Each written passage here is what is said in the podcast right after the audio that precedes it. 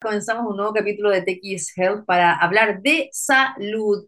Y bueno, hoy día quería comenzar el programa eh, haciendo un recordatorio que estamos en el mes del cáncer de mama y es súper importante poder prevenir esta enfermedad que es la primera causa de muerte en mujeres en Chile por cáncer y claramente tenemos que eh, cuidarnos y sobre todo porque bueno, veíamos que eh, es una enfermedad que ido también aumentando por la pandemia, personas que eh, han dejado de ir a controles, entonces obviamente esto es un tema que sigue aumentando y mujeres muy jóvenes, no solamente por causas genéticas, también por todos los factores de riesgo desde la alimentación, la calidad de vida, etcétera, pueden tener este tipo de enfermedad. Bueno, se recomienda poder hacerse algunos exámenes preventivos, como es la mamografía, la ecomamaria, la autopalpación, ¿no? Y sobre todo porque yo quería comentarles una noticia muy triste que se dio a conocer ayer, eh, donde falleció la ex ministra de Minería eh, del gobierno de la presidenta Bachelet, Karen Ponechik, y que ella a los 57 años falleció por un cáncer de mama. Estuvo eh, con esta enfermedad desde el año 2014 y finalmente, bueno, no pudo superarla deja una hija chiquitita, entonces, sobre todo estos casos que son como emblemáticos, que a veces no se pueden creer gente tan joven como ella em, que haya fallecido por esta enfermedad. Así que con eso quería comenzar el programa haciendo un llamado a cuidarse. Quiero invitarlos a que entonces se conecten con nosotros. Estoy acá buscando la canción con la que vamos a ir, porque siempre se me olvida. Vamos a comenzar con buena música. Nos vamos con The Animals, Dimples, aquí en TX Plus.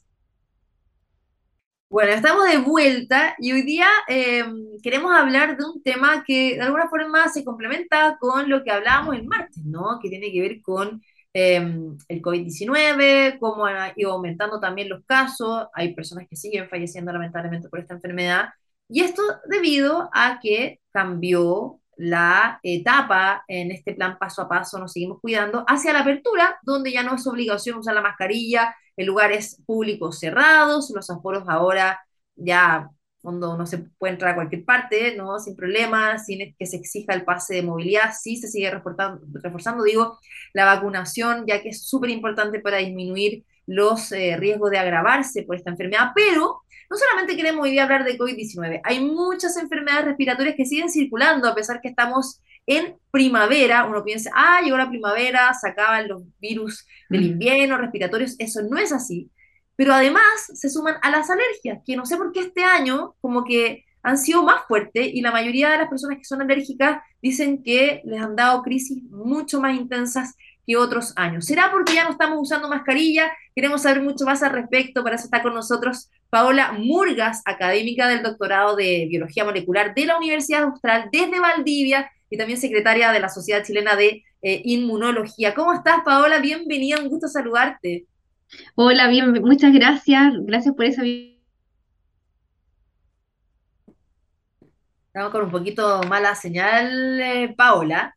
Eh, pero mientras se reconecta, yo voy a hacer un poquito como eh, de compartir alguna información, porque lo que queremos hoy día es hablar de otros virus que afectan a la población y sobre todo a los más chiquititos, nuestros hijos. De hecho, yo les confieso que estoy con mis dos hijos enfermos, con bronquitis, entre los mocos, la alergia, etc. Y hay virus como el metanomovirus, la influenza A, la parainfluenza, el adenovirus, el SARS-CoV-2 que provoca el COVID, eh, y en menor cantidad ahora, que en un momento fue, pero así el PIC, el virus respiratorio sincicial, que no tiene vacuna. Y a esto también se suman, como hablábamos, el tema de las alergias, hay muchísimos alergenos en el aire, a esto se suma la contaminación intradomiciliaria cuando tenemos alergenos eh, que se producen, por ejemplo, por las mascotas que podemos tener o por una mala ventilación, se van juntando ácaros y todo eso también influye.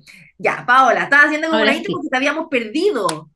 Sí, lo siento. Eh, estoy en la Universidad Austral, así que. Sí, tranquila. Pero, pero, pero si no, yo ahí le pongo contenido y te espero. Muchas gracias. Bueno, yo estaba nombrando una lista de virus que están circulando y te quiero hacer varias preguntas.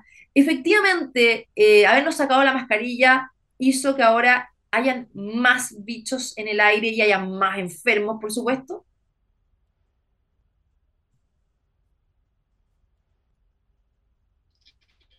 Sí, efectivamente, eh, la ausencia de la mascarilla, digamos, eh, o más bien la presencia de la mascarilla nos protegía no solamente de tener eh,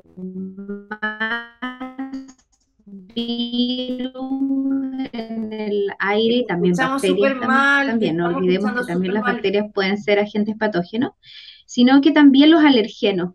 Eh, y no hay que olvidar algún componente súper importante, no solo que la mascarilla nos protegía, Ay, pucha, a ver, estable la conexión. Ustedes me dicen, les pido disculpas porque estoy tratando acá en la universidad de conectarme, bueno, quizás a través de mi celular, porque la universidad tiene no muy buena conexión, a pesar que estoy por cable. No sé, avísenme ahí si se escucha mejor. Sí, por último, lo dejamos así sin video nomás, ¿te parece, Paola? Y para que hablemos, no hay ningún problema, así que tranquila y yo sigo escuchando y quienes están también conectados. Gracias. Bueno, entonces, lo, no sé si se escuchó lo que alcancé a decir un poco es respecto al uso de la mascarilla como tal, que es un elemento que ha sido, que ha demostrado, bueno, a nivel mundial la protección no solo contra el coronavirus, como decías tú muy bien, sino que contra otros virus y también bacterias, que no hay que olvidar que las bacterias también son un agente patógeno que nos enferma, por supuesto. Y como también mencionabas tú, es uno de los causantes, digamos, de que las alergias hayan sido menos evidentes en los años pasados. Eh, pero también hay otro componente importante que hay que mencionar y es el hecho de que nuestro ambiente está más seco. Debido al calentamiento global, la temperatura ha aumentado y la posibilidad de que los alergenos estén más eh, a flor de piel o estén volando más, eh, también afecta justamente esto. y obviamente la mascarilla nos protegía, digamos, de estos alergenos. Pero Paola, ¿por qué eh, bueno, no sé si tú lo sabes, porque además tú eres experta en inmunología, ¿no? Eh, y lo que pasa en nuestro cuerpo, pero ¿por qué hay más alergenos este año que otros? ¿Por qué la gente se siente mucho más como afectada desde los niños y los adultos? Tiene que ver con la ventilación, con las condiciones climáticas. Yo decía antes que también se suma muchas veces a la contaminación intradomiciliaria, ¿no? O sea que a veces tenemos poca ventilación, mascota y un montón de cosas que no ayudan mucho. Claro, yo creo que se siente un poco, hay una sensación em, a tener más alergias y más cuadros alérgicos porque estuvimos resguardados prácticamente dos años, mm. donde no tuvimos los contactos a lo mejor eh, naturales, por ejemplo, el polen o el polvo eh, externo a nuestro hogar, que nos hacía a lo mejor protegernos estando dentro de nuestros hogares. Em, y como ya salimos y salimos sin mascarilla, ya estamos mm. completamente libres, ese contacto con los alergenos probablemente nos está afectando mucho más. Y nuestro sistema inmunológico, no olvidemos que tiene memoria. Entonces, si estuvimos dos años sin contacto con los alergenos, el sistema inmune sabe quién es tu alergeno que te provoca la alergia, por lo tanto ahora lo vuelve a detectar, entonces su respuesta es mucho mayor. Entonces es natural que al no tener, eh, siendo muy purista, al no tener el contacto con estos alergenos por dos años, ahora lo volvamos a tener y esa respuesta sea mayor. Sobre reacciona nuestro sistema inmune, como que se vuelve loco así, ¿no? Exactamente, el sistema inmunológico es muy exagerado en muchos aspectos y cuando cree que lo van a atacar, triplica, triplica la respuesta y de esa manera entonces nosotros nos vemos incluso afectados y muchas veces la alergia aparenta ser un resfrío, de hecho nos sentimos mal en algún momento, de hecho sentimos, hoy creo estar resfriado, creo estar resfriada y en el fondo es un cuadro alérgico, porque la respuesta inmune es muy similar estando resfriado que teniendo alergia. Eso te quería preguntar, me parece súper interesante porque claro, muchas veces se confunde y, a veces los tratamientos son muy similares. Eh, por ejemplo, en el caso, bueno, uno que tiene hijos, ¿no? Eh, te dan desde los corticoides, los inhaladores, los antialérgicos, ¿no? O sea, todas estas cosas que también muchas veces se dan para un resfrío por la congestión, por la tos o la obstrucción. Exactamente. De hecho, el sistema inmune no tiene mucha opción, digamos, de respuesta o sea, tiene múltiples respuestas, pero en el fondo siendo muy eh, global en, digamos, en categorizar la respuesta es siempre muy similar. Si nosotros estamos en presencia de un alergeno o a un cuadro viral, la respuesta de nuestro sistema es similar. Mucosidad, tos, sensación de agotamiento, ¿cierto? dolor corporal, fiebre incluso. Entonces, eso o siendo un virus o una bacteria incluso. Es muy similar la respuesta. Entonces, poder distinguir entre un cuadro y otro cuadro, lamentablemente la única forma de hacerlo es, por ejemplo, en el caso de coronavirus, ¿cierto? A través de la PCR, en el caso incluso de estos virus asociados a, los resfríos, también a través de PCR, y en el caso de los alergenos, lamentablemente es haciéndose un test de, de, de alergenos cutáneos que es importante como... Claro, está, está, el test de sangre IgE que te dice efectivamente si tienes eh, como alergia, pero ya están estos test cutáneos que te dicen a qué alergenos tienes. Exacto. Exactamente, exactamente. Hoy te escuchamos súper súper mal, Paola, se entrecorta. Solo con exámenes podemos distinguir si es alergia eh, lo que mencionaba es que lamentablemente con exámenes solamente vamos a poder distinguir uno con otro, uno respecto al otro. Exacto. ¿Y ahora qué pasa en el caso de que eh, tu cuerpo tenga, no sé, un virus o varios virus. De hecho, hay hartos casos en, que me han contado, sobre todo en, pediatría, que hay niños que hasta a veces tienen como tres virus conviviendo en el cuerpo, pobrecito, y que además se puede sumar una alergia. ¿Qué pasa con nuestro sistema inmune entonces ahí? ¿Cómo, cómo de alguna forma batalla para eliminar los virus y por otra parte también hacer frente a esta inflamación que provoca la alergia? Claro, bueno, ahí em, hay una respuesta, eh, mira, los niños que en general tienen más de un virus en, su organismo, eh, viene dado porque hay virus oportunistas también. Si hay un virus inicial, luego un virus oportunista viene y ataca, y en muchos casos incluso puede llegar una bacteria, donde vas a necesitar el tratamiento con antibióticos, por ejemplo. Entonces, ahí existe un caso de que probablemente ese niño o esa niña está cursando algún periodo en que su sistema inmunológico no esté actuando de la manera más efectiva posible. Generalmente en esos casos lo que se hace es dar eh, suplementos o multivitamínicos, ¿verdad? Eh, antibióticos si estamos siendo atacados por una bacteria. Y en el caso de un virus, lamentablemente esperar alimentarse bien, descansar y esperar que tu sistema inmunológico afecte. Si además a eso se, le adiciona un cuadro alérgico, lo que se ataca en primer lugar es eh, a los virus y luego la alergia. Cuando uno tiene alergia y además un cuadro viral asociado, va a estar el, sistema inmune vuelto loco, ¿cierto?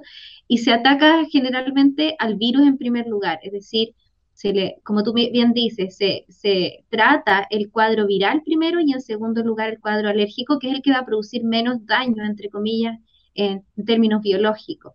Em, pero eh, existen muchos casos en que eh, un cuadro viral pueda transformarse incluso en un futuro en una alergia, y eso es porque a veces eh, los virus, como hemos aprendido tanto del coronavirus, generan verdaderos estragos en el sistema inmune, donde el sistema inmune se confunde y reconoce un alergeno como que fuese un pedacito de virus. Y esa respuesta, al confundirla, por supuesto, puede generar justamente un cuadro alérgico. Eh, Interesante eso. Paula, ¿y qué se hace en ese caso? O sea, ¿cómo, ¿cómo de alguna forma se enfrenta? ¿Puede esto llevar a consecuencias como más graves? No, la verdad es que más graves no, porque en el fondo el sistema inmunológico lo que hace es simplemente reaccionar frente a la posibilidad de ataque de un virus o un alergeno y va a activarse.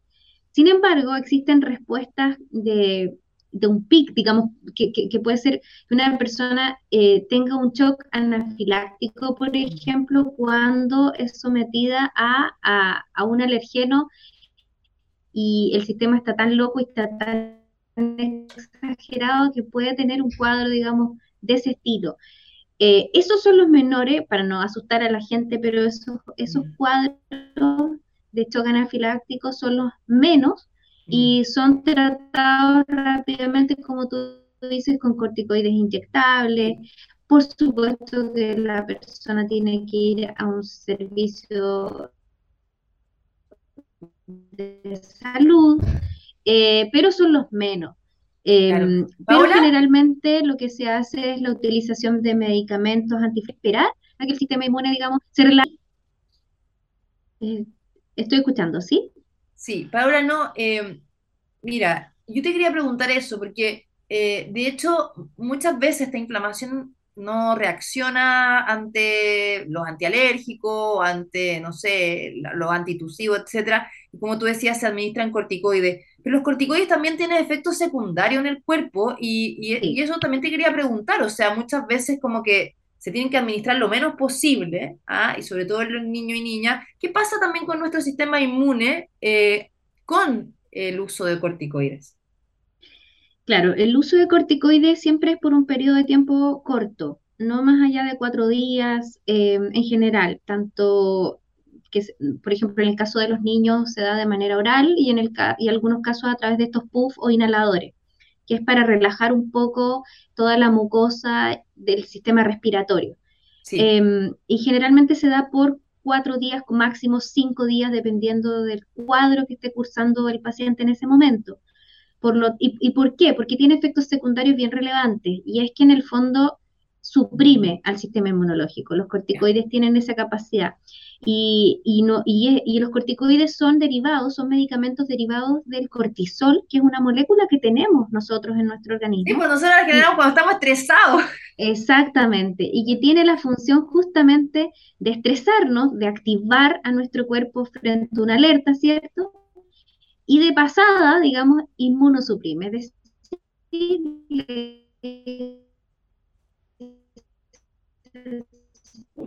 perdemos la señal con la Paola. Cálmate, no reacciones, quédate tranquilo. Cuando uno es sometido, qué pena, pucha. ¿Aló? ¿Volví? Sí, que te escuchamos súper mal, pero... Ahora sí, ahora sí. Sí, sí, sí. ya, repite lo último, repite lo último, Paola, para no perder la idea. Sí, no hay problema. Mira, cuando ocurre em, una estimulación prolongada con cortisol, por ejemplo, el sistema inmune se, suprime, ¿verdad? Y por lo tanto la respuesta eh, inmunológica va a estar eh, disminuida y pues, nos volvemos propensos a cualquier virus y patógeno o bacteria. Por eso los corticoides se dan por poco tiempo y es por eso que el cortisol también tiene esa función. Cuando una persona está estresada por mucho tiempo, los niveles de cortisol son altos y por supuesto que es más propensa a enfermarse. Perfecto. Paola, em, ya para cerrar, porque se nos acaba el tiempo, eh, yo, bueno, hemos hablado, ¿no? Todas estas eh, vueltas a, a, que están circulando un montón de, distintos virus, ¿no? Que nos provocan estos resfríos, unos que claramente pueden tener más impacto en nuestro organismo dependiendo de nuestro sistema inmune, también depende de la vacunación. ¿Qué, qué llamado haces tú también para, para cuidarnos, para seguir también protegiéndonos y que eh, ¿cuándo de alguna forma cesa la circulación de estos virus? Me acuerdo que el año pasado eh, era noviembre y seguían habiendo casos súper altos de virus respiratorio sincicial, por ejemplo. Yo creo que hay que acostumbrarse a que siempre van a convivir con nosotros. Eh, lo que hay que hacer es cuidarse, tener una buena alimentación, utilizar la mascarilla cuando uno está enfermo y también en lugares muy cerrados donde uno también se pueda contagiar.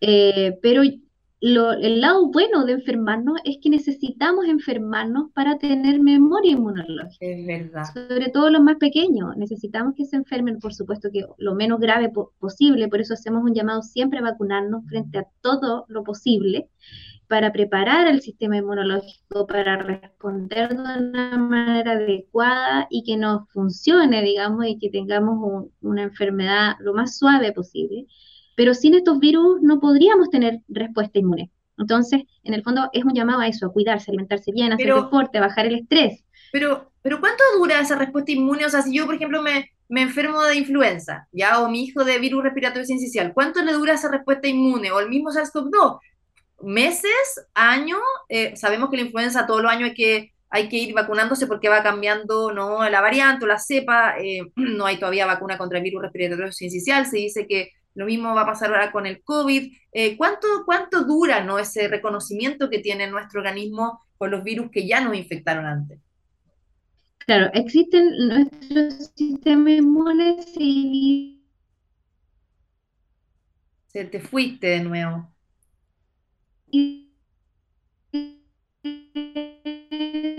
Escuchamos súper mal. En dos respuestas, la innata, que es con la que uno nace. Uno... ¿Ahora sí o no? Sí, sí, sí, ya. No ahora sé si me escuchan ahora de nuevo. Ahora sí, ahora perdón, discúlpeme de verdad. Sí, con eso cerramos. Repite entonces la, respuesta. Sí, mira, nosotros tenemos dos respuestas inmunes, por decirlo de alguna manera, con la que nacemos y con la que nos que creamos a lo largo de la vida. En el fondo se crea una respuesta. La con la que nacemos la heredamos de nuestros padres, digamos, y esa dura más o menos 14 días si te infectas con algo, lo que sea, veamos, es decir, cómo nuestro sistema inmune memoriza los virus y bacterias a los cuales hemos sido sometidos a lo largo de la vida. Y esa puede durar toda la vida. Ya. Entonces, en el fondo, la respuesta rápida, 14 días, es decir, tú te vas a sentir enfermo hasta dos semanas.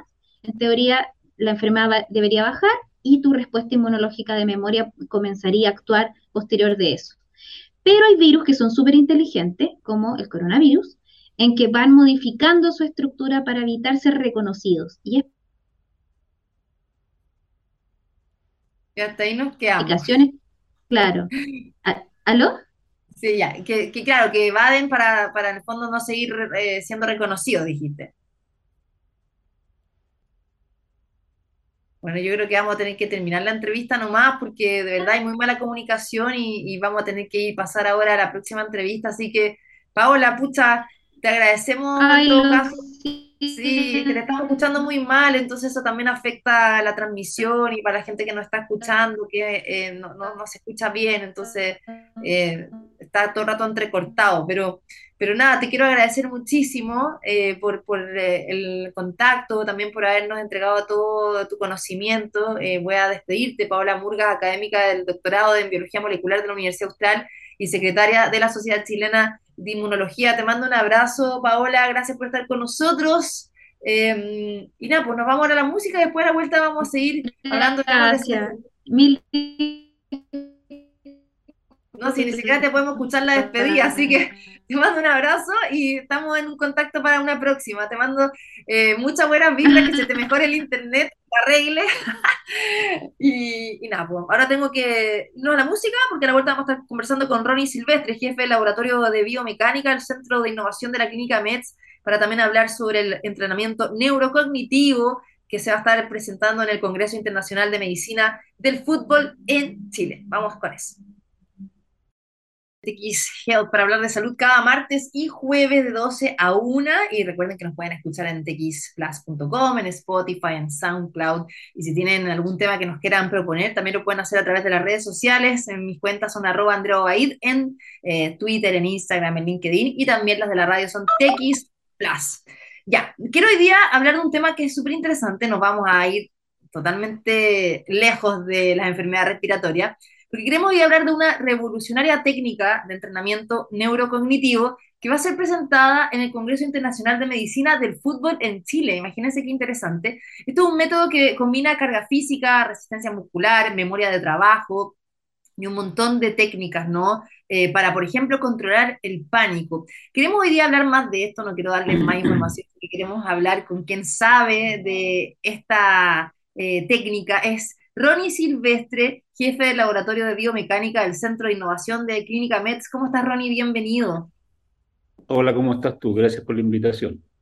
Oye, bueno, antes de, irnos con la, con la técnica y todo, que me parece súper interesante, eh, también entender que existe ¿no? la medicina del fútbol. Y me gustaría como preguntarte de eso eh, para comenzar. Bueno, como todos saben, el fútbol es el deporte más popular del mundo. Por lo tanto, hay muchos profesionales, no solamente del ámbito de la salud, sino que de muchas otras áreas que están involucradas en el fútbol. Y dentro de todo esto, la salud eh, genera una especial atención en los futbolistas, principalmente en el fútbol rentado. ¿ya? Todos sabemos la cantidad de dinero que se mueve en los traspasos, en los clubes, y es toda una, una mega empresa que como buena empresa también requiere ganancias y las ganancias a veces no acompañan o dependen mucho de las capacidades psicobiológicas, incluso eh, contextuales de los deportistas. Entonces, para eso se ha conjugado un montón de profesionales que van desde la terapia ocupacional hasta la parte psicológica, pasando por la medicina traumatológica, pasando por la rehabilitación, la kinesiología, los psicólogos, de todo tipo de profesionales donde han creado efectivamente la medicina del fútbol. Y de eso hay muchas publicaciones, muchos libros, y lo que nosotros intentamos de alguna manera es estar en la cresta a la hora del conocimiento con evidencia, qué es lo que realmente le podemos ofrecer a nuestros futbolistas para mejorar el rendimiento y también para muchas veces prevenir lesiones. Y eso te quería preguntar, porque claramente muchos jugadores, o sea, jugando partidos, se lesionan, ¿no? Y ahí es donde ustedes están trabajando. O sea, por ejemplo, cuando hay eh, rehabilitación, en cirugías que se tienen que hacer cuando hay, no sé, por ejemplo, problemas en los ligamentos eh, o hasta esguince. ¿Cuáles son primero eh, como los problemas más comunes que pueden afectar a los deportistas cuando juegan? Y en este caso ya más concentrado, como tú hablabas, en los futbolistas. Claro. Bueno, la pregunta, la pregunta típica de la consulta para cualquier profesional que esté en esta área es, doctor, ¿Cuándo voy a regresar yo después de lesionarme? Mm. Esa es una pregunta que es atingente al momento, pero que a veces no tiene una respuesta tan certera. En el caso del fútbol, por ejemplo, cuando tenemos algún jugador profesional, voy a citar el, lo que se va a hablar bastante de este Congreso eh, Hispanoamericano de Fútbol que está en el Hotel Noy en este momento realizándose, es, por ejemplo, la rotura del ligamento cruzado anterior, que es una de las lesiones más graves que puede sufrir un futbolista y que no solamente trae una complicación osteomuscular, sino que además trae una complicación psicológica, trae una complicación contextual familiar.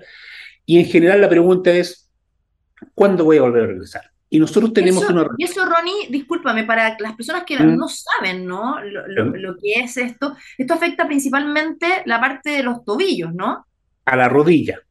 Es, la, ya, la, es. la, lesión del ligamento cruzado anterior es una lesión típica de la rodilla. Ya, viste que, no sabía, por eso te pregunto, ¿viste? está muy bien, está muy bien.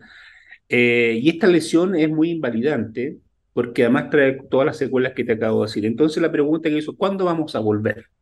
Y nosotros tenemos respuesta a priori de eso, pero lo que nos hemos, dio, nos hemos ido dando cuenta es que nuestras respuestas de la medicina clásica, de la medicina del deporte clásica y de la traumatología deportiva, parece que no están satisfaciendo lo que dice la evidencia. ¿de acuerdo? Entonces pareciera que nos está faltando algo que no está en este puzzle o en esta cadena que estaría haciendo que, por ejemplo, eh, se hace un, gran, una gran seguimiento desde la, del fútbol europeo y se encuentra que, por ejemplo, de todos los futbolistas lesionados de este corte de ligamento de la rodilla, para volver a ser lo que era antes y competir, solamente el 55% lo logra hacer.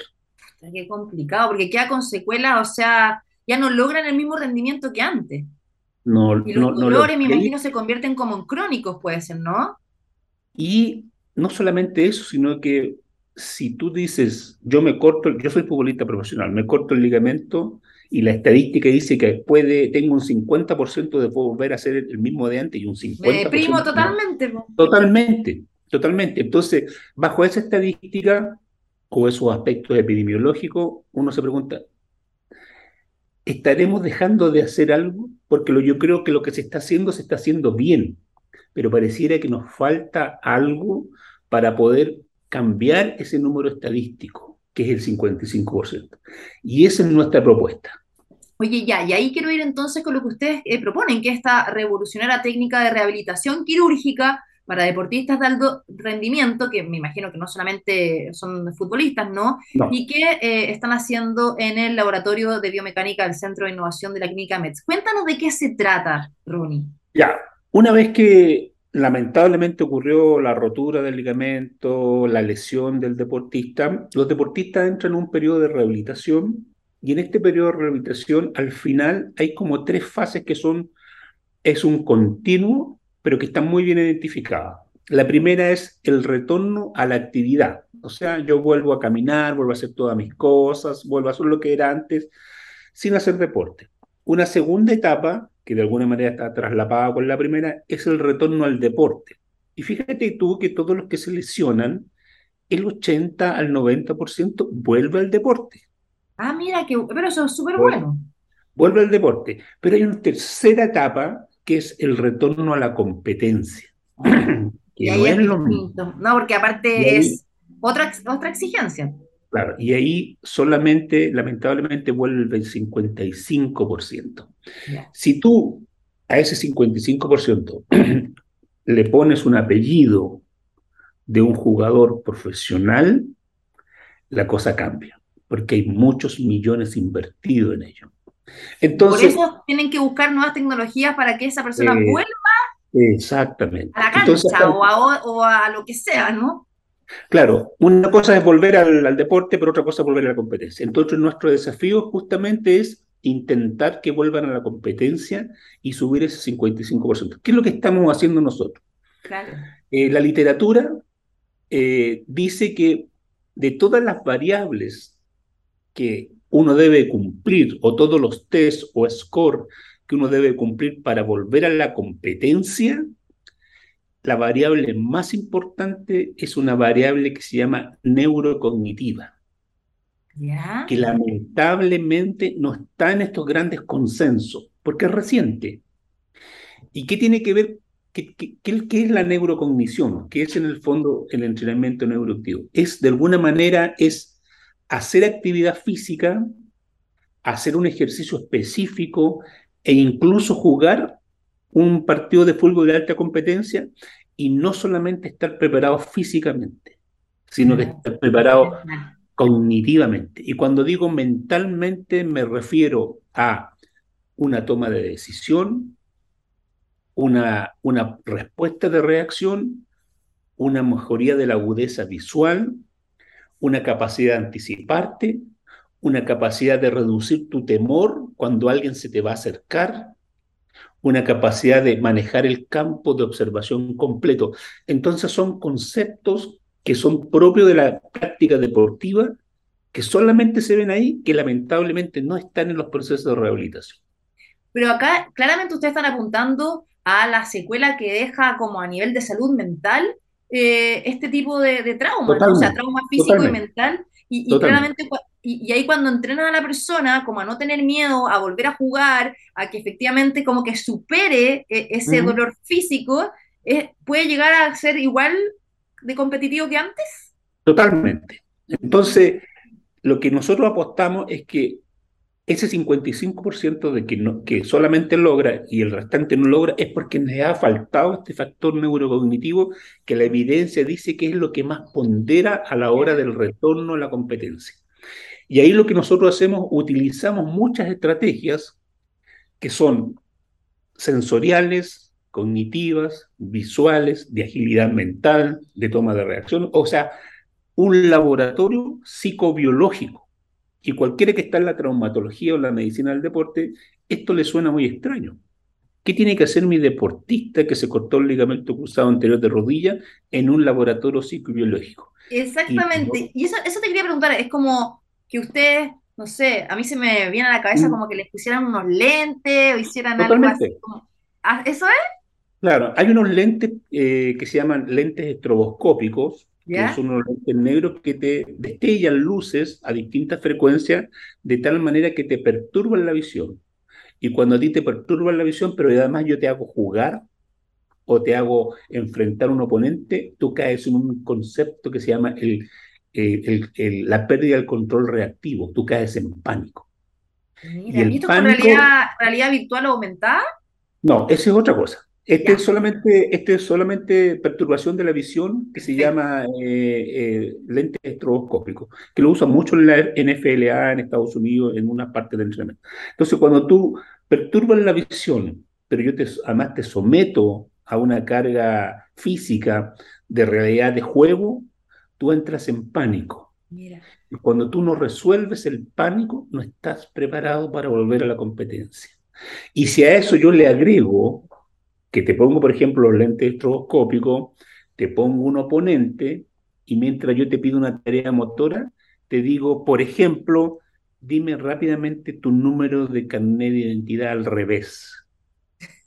Te bloqueado total. Visión no obstruida, un oponente y tú tienes que hacer la parte cognitiva. Y ahí tú quedas paralizado. O sea, no estás preparado para retornar a la competencia, que es lo que realmente... Y, y, y, de estas pruebas que ustedes han hecho, no sé también en qué etapa están, te aprovecho de preguntar, eh, ¿cuántos deportistas efectivamente se ven nublados o en pánico eh, después de un trauma? son, bueno, tú mencionabas, ¿no? De que con cerca del 50% como que eh, era difícil que volviese a competir, pero ya en las pruebas que ustedes están haciendo, ¿cómo ya es la realidad y cómo se enfrentan? ¿Efectivamente están afectados a nivel de salud mental? De los, de los deportistas que hemos recibido, el 100% cuando los enfrentamos a esta condición de estrés eh, eh, cognitivo, psicológico, perceptual, todos manifiestan lo mismo, no puedo. No, te puedo creer. Tengo una, una paciente que es una jugadora profesional de handball, ¿ya? En España, se cortó el cruzado, se cortó el ligamento, se rehabilitó acá, hizo todo lo que tenía que hacer, pero no se sentía en condiciones. Vino a nuestro centro de innovación, le hicimos las pruebas, avanzó, se rehabilitó con nosotros neurocognitivamente, hasta que llegó el punto que le dije, hoy vas a hacer lo mismo que hemos hecho, pero te traigo a dos jugadoras que no te conocen a ti y que tú no las conoces. Y las enfrenté a una realidad de juego, donde ella tenía que desenvolverse como tal. Conclusión, me dijo, Ronnie, me quedé paralizada, no supe qué hacer. Entonces, eso nos dio la información a nosotros que desde el punto de vista cognitivo perceptual no está preparada. Así que la tuvimos que dejar un mes más en, y, este y Ronnie, ¿y cómo han sido los resultados? Por ejemplo, ¿cuántos deportistas ustedes han, tratado con esto eh, y que efectivamente esto esté ayudando a ellos o a ellas a, después volver a incorporarse? Mm. ¿Cuánto tarda también ¿no? todo este proceso? Mira, eh, muy buena pregunta porque como esta es una técnica novedosa, eh, está muy poco sociabilizado en el ambiente de la medicina del deporte, muy poco sociabilizado. ¿A nivel nacional o internacional igual? Yo diría que internacional también. Solamente en algunas partes de Estados Unidos y en Europa están eh, trabajando en esto, de, los cuales yo me nutro mucho de la información que ellos, que ellos otorgan. Entonces, hemos tenido, yo te diría que del 100% de los deportistas, el 90% son deportistas profesionales, profesionales, futbolistas profesionales, eh, una chica del, del, ¿cómo se llama?, de esquí profesional, esta, esta hockeyista profesional, tenemos una handbolista profesional y otros tipos de deportistas. Yo te diría que de todos eso, el 90%, casi todos, manifiestan que sin este entrenamiento cognitivo no podrían haber llegado a la competencia. Entonces, súper efectivo. Pero como es incipiente, todavía no tengo una masa grande crítica para decir, mira, he evaluado o he entrenado a, 100 deportistas. Y lo otro es que nosotros hemos visto que en un mes, en dos meses, tres veces a la semana, por lo menos la conducta cambia absolutamente. O sea, tiene que ser constante, de alguna forma también de disciplina como es el deporte de alto rendimiento. Exactamente. Tres veces a la semana con nosotros durante un mes, dos meses, hemos visto que ellos mejoran, cambian todo su percepción, su parte cognitiva y lo más importante es que ellos se sienten distintos y la palabra como denominador común dijo, esto jamás lo había hecho. Pero ¿y qué pasa ya, una cosa es que efectivamente puedan superar todos estos miedos con mm. esta, este entrenamiento que ustedes hacen, que me parece mm. increíble, pero ¿qué pasa a nivel físico? Ya. Las pruebas actuales que eh, están hechas para, para la alta clínica son pruebas físicas. Son saltar, pruebas de fuerza, pruebas de agilidad, de, de coordinación, y las pasan. pero pasan. las pasan, pero a pesar de, de pasar todas estas pruebas, no están listos para la competencia. Pareciera que esas pruebas son para estar listas para el, para el deporte, pero no para la competencia. Entonces, ahí se nos provoca un gap, una, una separación de entre, entre estas dos cosas. Entonces, yo puedo físicamente estar muy bien, saltar como saltaba antes, correr como saltaba antes, saltar con un pie como saltaba antes. Pero aquí viene algo súper importante. La diferencia del entrenamiento neurocognitivo con el retorno o el entrenamiento funcional es que el entrenamiento funcional, todas las tareas que tú das son predecibles. Tú sabes lo que tienes que hacer. El entrenamiento neurocognitivo, el core, el centro de esto, es que son tareas impredecibles. Tú no sabes lo que te va a ocurrir. Y como no sabes lo que va, te va a ocurrir, tú tienes que usar todo este conjunto de, variables como la percepción, la toma de decisión, el tiempo de reacción. Esa hace la diferencia de, estos dos, de, estas dos formas de mirar el retorno a la competencia. Ronnie, ya para cerrar, porque nos queda poquito tiempo, está súper interesante, eh, ¿qué van a ir a presentar entonces el Congreso? ¿no? Contar un poquito el Congreso, cuándo es, eh, cómo este Congreso... Chile y, y también si esto eh, ustedes lo que están haciendo en, el laboratorio ¿no? del MEDS, eh, lo, están también pensando en replicar en otros países. Tú decías que, bueno, tenía una paciente de, España. Claro. Eh, mira, Tenemos eh, este congreso que es hoy y mañana, donde viene, es, esto es para los futbolizados, esto es para los que les gusta el fútbol y los que les gusta el fútbol en las lesiones del fútbol. ¿ya? Lo interesante que a mí me, gusta porque por primera vez se incorpora en este congreso el fútbol femenino. Entonces se va a hablar mucho, que es un, es un nicho muy interesante de las lesiones y la medicina del fútbol femenino. Y como segunda cosa, eh, es que se va a lanzar un anhelo muy eh, grande de Clínica Med, un libro dedicado al fútbol, con especialistas nacionales e internacionales. Y como tercera cosa, va a ser una oportunidad para nosotros como, como centro de innovación mostrar que efectivamente con este entrenamiento neurocognitivo perceptual, los futbolistas, en este caso, tienen una oportunidad de volver de manera segura a la competencia, porque ya retornaron al deporte. Y yo tengo que dejar claro que el deporte no es competencia.